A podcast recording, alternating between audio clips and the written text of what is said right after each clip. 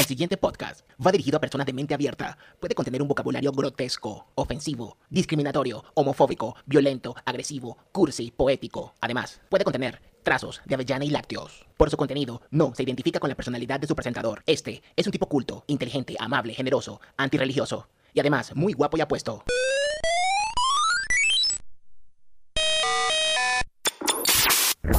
Cuando comencé a hacer radio, eso fue hace como veintipico de años. Mi seudónimo o apodo era La Mentecita. Mis colegas en ese entonces de radio siempre decían que yo andaba pensando y creando cosas nuevas. Debo confesarle que siempre mi mente está trabajando, específicamente en las noches. Todos los creativos siempre tenemos ideas que llegan en cualquier momento del día. Quizás cuando escuchas una canción ves un paisaje, escuchas un sonido, ves a una persona, siempre viene algo a tu mente. Y ras, ahí comienza el proceso de crear.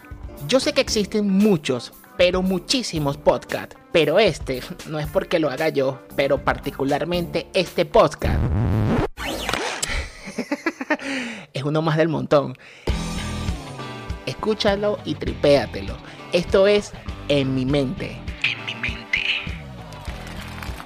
Hola, hola, hola. ¿Cómo están? Bienvenidos a este segundo capítulo de En mi mente. Felices pues que nos estén escuchando en este momento en cualquier parte que estés, sea en tu casa, en tu carro, quizás estés ahorita acostado, cocinando, eh, quizás estás en Panamá, en Chile, en Ecuador, en cualquier parte del mundo. De verdad, gracias por estar escuchando esto que se llama En mi mente a través de Spotify. Además, pues también los vamos a subir ahora por Instagram, arroba Alfonso Radio, pues para que estén escuchando, interactúen, comenten y me digan pues más o menos cómo va este proyecto o esta idea nueva de hacer este podcast. Quiero comenzar pues gravemente diciendo que la semana pasada en ningún momento he hablado mal de nadie. De hecho lo hice al inicio del podcast. No he querido en ningún momento hablar mal de ninguna nacionalidad.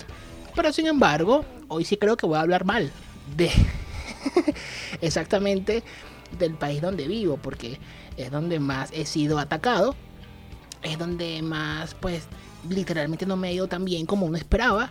Y bueno, y básicamente pues a lo que me dicen, ay, que tú eres un mal agradecido, que tienes que agradecer que estás mejor que en tu país. Pues sí, gracias, gracias a Dios pues uno está mejor.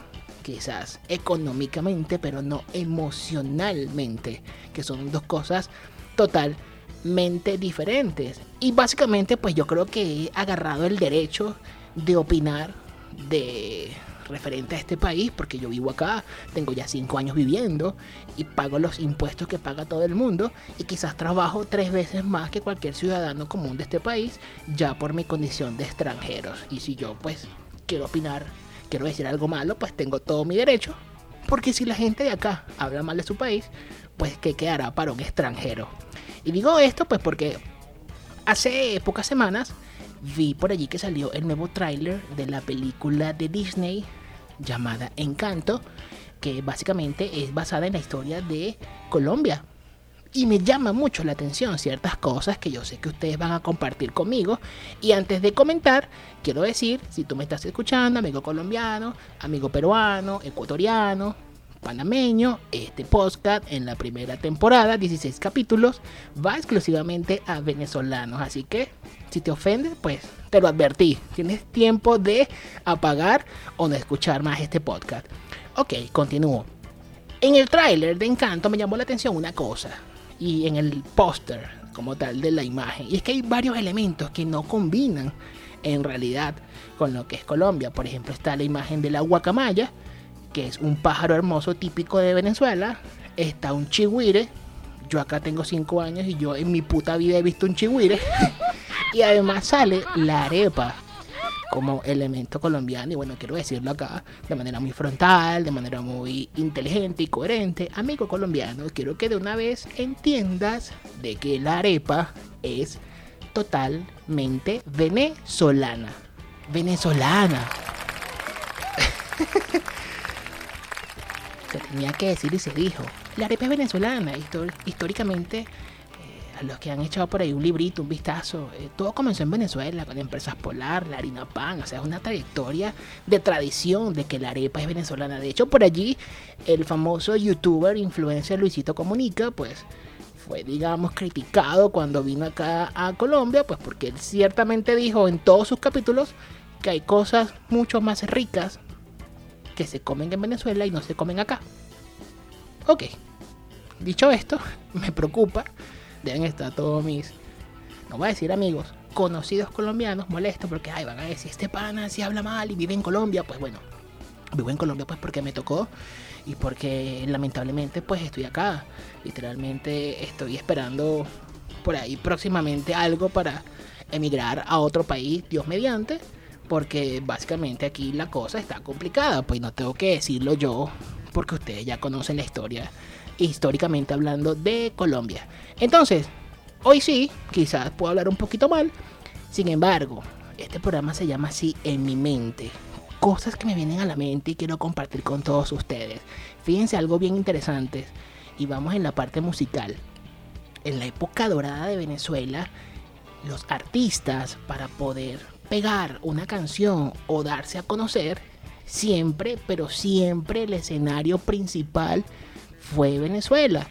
Era la puerta al éxito, a que se dieran a conocer.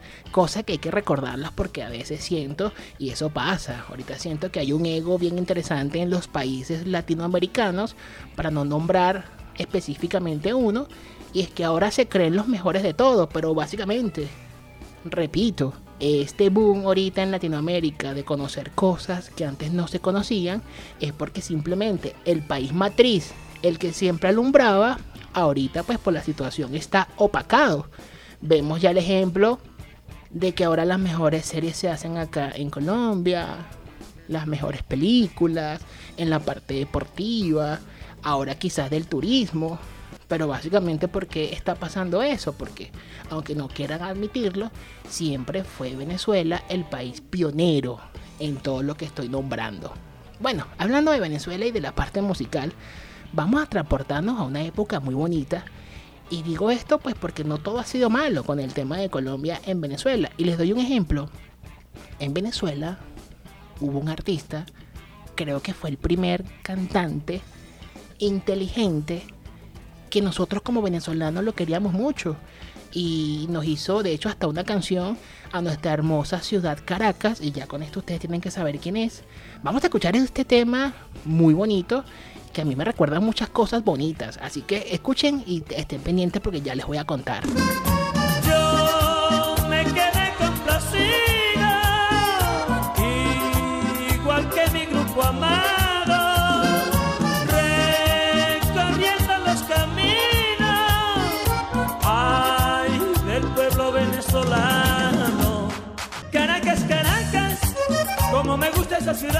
Esta canción me recuerda mucho eh, a mi época del colegio. A los que no saben, este señor, eh, el gran Rafael Orozco y su grupo El Binomio de Oro, pues fue un grupo colombiano, hermano, que fue el primero que se metió en el bolsillo a todos los venezolanos. Desde los cifrinos hasta la gente de barra escuchaba esta canción, lo que era esta Caracas Caracas, después la deslemos a la canoa, la usamos como bullying. Yo recuerdo básicamente mi época del colegio en el paraíso, en los edificios verdes, cuando íbamos a bailar después del colegio a lo que uno llamaba matiné. ¿Qué te recuerda de esta música? Si la conoces, pues hacemos una pausa aquí. Puedes comentar, puedes escribir, puedes decir lo que tú quieras acá en esto que se llama En mi mente. Gracias por estar conectado. Recuerden que esto va a salir todas las semanas a través de Spotify, también a través de Instagram. Pueden ir comentando, pueden ir escribiendo a todos nuestros amigos, repito, venezolanos, venezolanos, a dejar su comentario y si se sienten identificados pues con este podcast. Ya para finalizar, porque sé que, bueno, ya mucha gente me va a odiar, pero repito, ¿verdad? Me tiene sin cuidado. Ahorita el extranjero eres tú el que me estás escuchando, pues porque estoy en mi podcast. Y este podcast es exactamente, pues, en mi casa, pues aquí hago yo lo que quiera. Este, vamos a escuchar algo que también quiero que lo analicen. A ver qué les recuerda esto. A mí me parece que este sonido que van a escuchar ahorita es muy emblemático en nuestro país. La gente vivió una infancia muy bonita cada vez que escuchaba este sonido. Y bueno, quiero compartirlo con todos ustedes. Este es el sonido del día de hoy.